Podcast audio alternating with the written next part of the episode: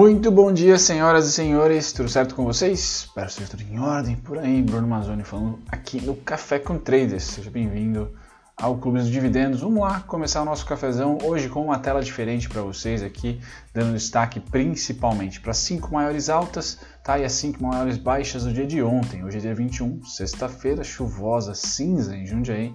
Não sei como é que tá na sua cidade, aqui tá chato, mas ontem nós fechamos da seguinte maneira: as cinco principais ações de alta foram Gafisa, JHSF, Alço 3, AALR com fator relevante aqui, tá? Também subiu bastante. E depois a gente terminou com o Multiplan aqui com 3,9%. Tá? A oscilação no ano dessas cinco que somente a JHSF que está bem, com 21,17%. Então, grande destaque para essas cinco empresas Gafisa retornando aí a patamares positivos, no ano ainda cai bastante, porém sempre bom ver as construtoras subindo aqui. Gafisa, JHSF também. Na ponta vendedora, tá? as cinco maiores oscilações de queda. A que mais me chama atenção aqui é o Donto Prev, tá? Está em um preço muito interessante para, a minha opinião, grafista, tá? Magazine Luiza, Sabesp, temos aqui também a Natura e depois CSMG, todas caindo, tá? Mais de 1%. Destaca aqui a Magalu, apesar de ter caído 2,62%, no ano está subindo 83%. E a Natura, apesar de ter caído aqui quase 2%, no ano sobe 28%. Então, mesmo durante as quedas, aí essas empresas performam muito bem durante o ano. Tá? Os destaques negativos de, de fato ficam para a Sabesp, CS MG, tá? E depois é o Donto Prev no ano também com uma performance ruim. Beleza, galera, ontem o Ibov fechou a 0,61% de alta, tá? Nada, nada de, de tendência para variar, a gente continua num flat, num platô, né? Na espera de algum movimento forte. O dólar ontem foi macetado aí pelo Banco Central, era o ativo que tinha tudo para ter tendência, abriu com um super gap de alta, só que aí o Banco Central deu aquela venda bacana para segurar os preços e aí terminou o dia basicamente na mínima ou até pior do que a mínima. A gente vai dar uma olhadinha no gráfico de preços do dólar, tá? Mas é importante que o Banco Central atuou, tá? O único ativo que a gente tinha uma expectativa, que eu tinha na verdade, uma expectativa de alta para ontem, né? Ou melhor, de tendência, né? Não teve jeito, forças maiores aí atuaram no dólar, tá? Com o leilão. Bom, vamos lá. Ontem, S&P Cash, Dow Jones Cash caíram aqui, caíram, perdão, subiram 0,17 para o Dow Jones e o S&P subiu 0,32. DAX, hoje, dia 21, sexta-feira, está subindo, DAX à vista, né? Alemanha 0,55, Reino Unido 0,15, tá? E a Ásia fechou contente hoje, tá? Japão neutro 0,17, mas Hong Kong 1,30% de alta, tá? Interessante, hoje deve ser mais um dia sem tendência? Sem tendência. Então, se você está olhando aquele canal de baixa do nosso índice futuro, por exemplo, você provavelmente vai ter ali uma gordurinha maior hoje para compras tá, do que para vendas, já que ontem nós tocamos a parte inferior. Já já eu vou trazer o gráfico aqui para vocês, mas hoje não temos nenhum tipo de força muito grande para compras, a não ser um viés político aí de novo. Então ontem Tá? O dólar acabou saltando com a possibilidade aí de aumento para servidores, que o mercado não suporta esse tipo de, é, é, vamos dizer assim, ameaça ao teto de gastos, seja de que lado for, tá? e no mesmo dia foi vetado, então não vai rolar aumento para servidor, tá certo? Opiniões políticas diversas, cada um tem a sua em relação a esse tema, mas na visão do mercado financeiro, isso é positivo. O que pode acarretar hoje, sexta-feira, principalmente na abertura, uma abertura mais positiva tá? Porque a notícia é pró-mercado, vamos dizer assim. Tá? Então, pró-mercado esse veto. Pois bem, passado agora para a direita do gráfico, nós temos o petróleo Brent, esse os 44,60, 45, 43, está comportado aqui apesar da queda no overnight de 0,22. Tá? Deixa eu só tirar para vocês aqui a minha tela amarela, senão diminuir um pouquinho ela aqui no Lux. Bom, vamos agora para o metal. Ouro, adivinhe, hoje cai 0,29 no ano sobe muito, mas hoje está retraindo. Se o ouro e a prata estão controlados, muito provavelmente a gente vai ter um fluxo ali um pouquinho mais otimista para os mercados ou para os ativos de maior risco. Então hoje deve se esperar aí na minha opinião, uma, uma subidinha na bolsa. Tá? Nós aqui no Brasil podemos ter um movimento um pouco mais positivo do que o resto do mundo por esse fato político pontual, principalmente você que opera nas primeiras horas ou que acompanha o intraday. Tá? Minério de ferro, esse não é novidade. Gráfico de linha já basta para gente, né? Como é, como está tendencioso desde fevereiro deste ano, sobe, sobe bastante, negociando aqui a 123 dólares, alta de mais de 1% no overnight. Tá? O OZI, ontem que foi o ouro nosso aqui, também subiu. Tá? Hoje deve lateralizar junto com a, o Silver, que é commodity internacional, no caso o OZI, que é contrato brasileiro, negociado na B3, esse deve sentir um pouquinho de pressão vendedora hoje. Tá? Deve sentir um pouquinho de pressão vendedora. Tá? É o que eu imagino. Voltando para cá, a gente vem para falar dos agrícolas, então café cai 0,34%, algodão sobe 1,12%, bom para SLC, soja sobe, também bom para SLC 0,30%, trigo, esse não tão bom para M. Dias Branco, por exemplo, sobe 0,57%, açúcar cai 1,70%, mas ainda segura ali ah, nos 13 centavos, e milharal tá? subindo 0,69. Bacana que o TradingView está pondo agora logotipos aqui para as para as uh, commodities. Engraçado. Legal também essa parte do, do TradingView gráfica aqui.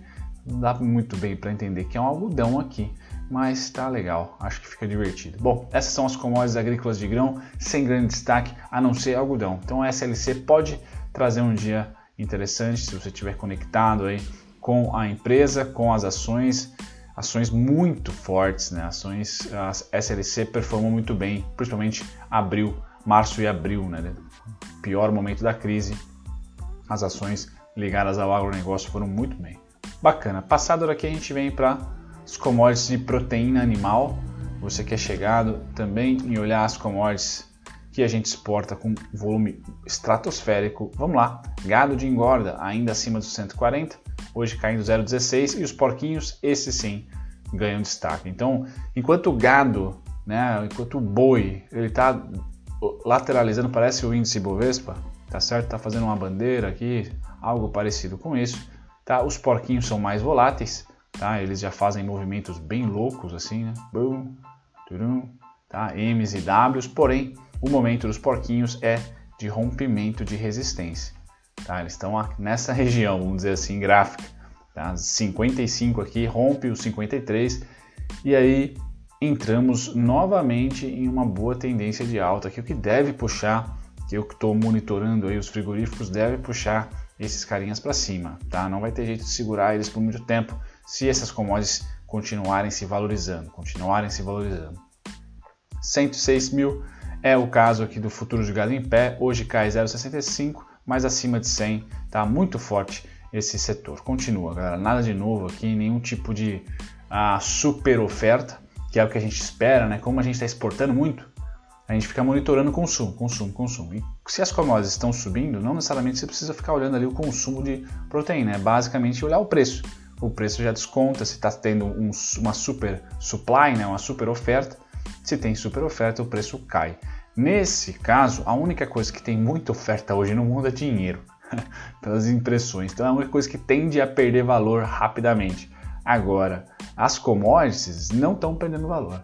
É incrível, incrível. Já estamos aí quase em setembro e esses caras não desceram nem um pouco, vá. Tirando o, o porco, que sim, tem uma, uma, volatilidade maior, se a gente tirar o zoom, está subindo, subindo estratosfericamente em 2020 também. Tá certo?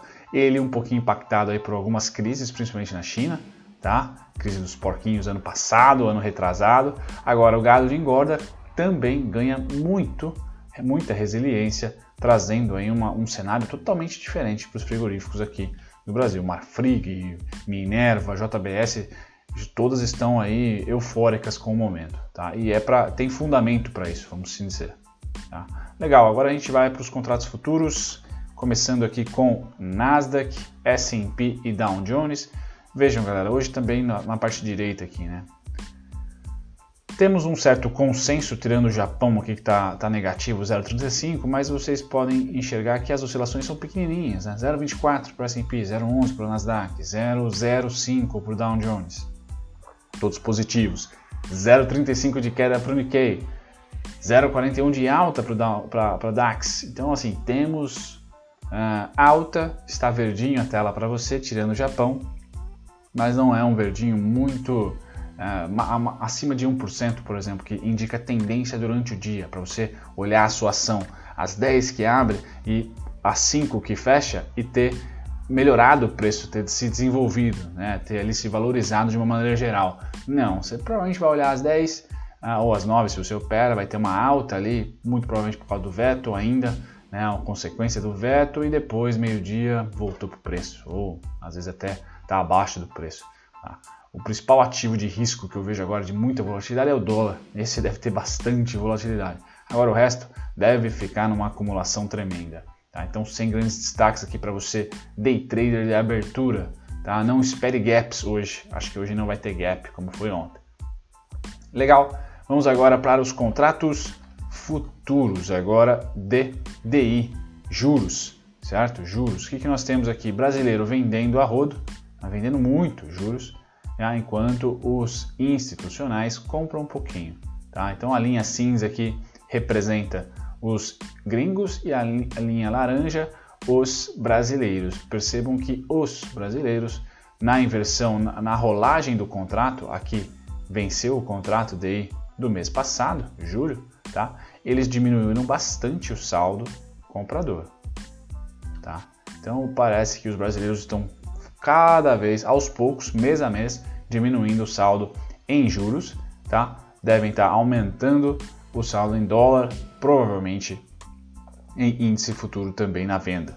Tá? Então a gente vê aqui os gringos fazendo pela primeira vez em julho a compra, aumentando um pouquinho em agosto e mantendo. Tá? Então bem cauteloso o, o DI está, o que é bom. Tá? Não, tem, não é igual dólar, por exemplo, que a gente vai dar uma olhadinha no contrato e é uma pancada que rolou para cima. Ontem os gringos compraram dólar, mesmo com, tá? Mesmo com o Banco Central vendendo, tá? Vendendo, vendendo, vendendo, tá? Eles compraram, terminaram aí o, o dia comprador, enquanto os brasileiros venderam bastante, tá? E a gente, quando bate o olho no gráfico de desenvolvimento de saldo, tá? Isso aqui é medonho, né? Para uma moeda. De repente, bum! Tá? Então sempre estou trazendo para vocês que isso aqui não mente, isso aqui é dinheiro, tá? É posição, é o tanto de, de dinheiro que está posicionado na compra da moeda. Então não é brincadeira é, baixar esse cara, não. Por mais que o Banco Central, o Banco Central seja o Banco Central, ah, hum, eu não gostaria de estar contra esse fluxo aqui, certo? Pois bem, na evolução vocês podem perceber que o investidor institucional, perdão, o investidor estrangeiro está lá em cima, se mantendo nessa linha cinza aqui, certo? Enquanto que o brasileiro está aumentando a venda, tá? Como um hedge, aumentando a venda em dólar tá certo? Aumentando a venda em dólar. Banco é contraparte. Então, é esse cara aqui que representa para mim o risco, porque eu sei que o brasileiro está redeado, está vendido, comprando bolsa e vendendo dólar, tá? É, e agora também realizando juros, né? O que é um pouco perigoso na minha opinião, mas enfim, né? Eles são bem capacitados. Então, mas eu consigo enxergar a tendência desse cara. Esse aqui eu não consigo, cara, porque de um dia para o outro eles podem diminuir ou sinalizar que vamos estourar os seis reais. Então, essa acumulação é muito forte porque tem muita grana aqui. Então, é mais ou menos que eu vou seguir o passo, mas eu preciso que eles deem o passo. Por enquanto, eles estão naquela migué.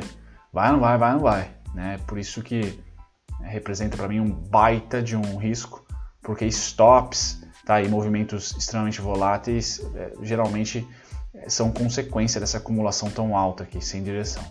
Tá? Legal. Agora a gente passa para o índice, dando um zoom para vocês aqui. Então, índice, como é que tá? Os gringos venderam e os uh, brasileiros compraram. Porém, o índice com menor fluxo aqui, né? Muito menos dinheiro na jogada. Então percebam aqui que o índice está bem largado as traças, tá? E quando largar as traças, entre aspas, né? Em comparação com o dólar, por exemplo. Ah, quando a gente olha ele aqui desde metade de junho, a gente já não vê evolução. Ó tá certo? Estão ali banho-maria. Quando chegou aos 103 mil pontos ali, já perdeu, né? 100, 100 mil pontos já começou a perder né? o estrelato, tá? Tem ainda tendência por parte dos investidores gringos de compra e de venda por parte dos brasileiros. Show! Esse aqui mais ou menos que dá para perceber, né? Quem quem está apostando o que cada um está apostando. Já no dólar, o negócio está flat e aí tá, tá platô, né? E aí realmente calafrios, né? Porque a gente não sabe o que pode acontecer hoje, amanhã, no próximo dia, tá?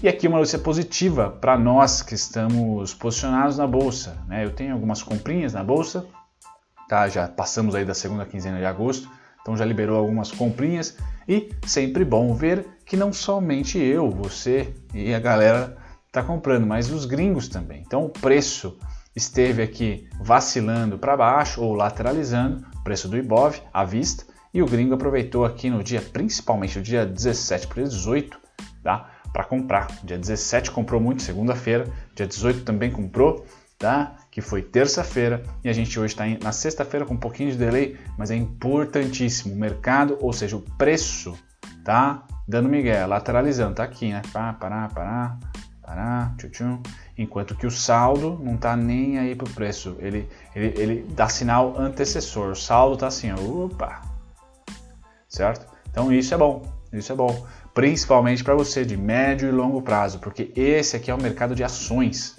Tá? Então não vence, não tem rolagem, é para sempre. Se você quiser ficar até a empresa quebrar ou até você achar bacana, tá certo? Então, bom, boas compras aqui. Muito provavelmente a gente vai ter o segundo mês consecutivo com fluxo comprador também em ações.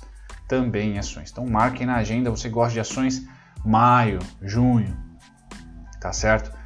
É, agosto, setembro, mais agosto ali, tá? mais maio. É, são os meses de tomada de decisão muito importante por causa do calendário das empresas. Muito bem, galera. Agora a gente passa trazer para vocês o gráfico do EWZ.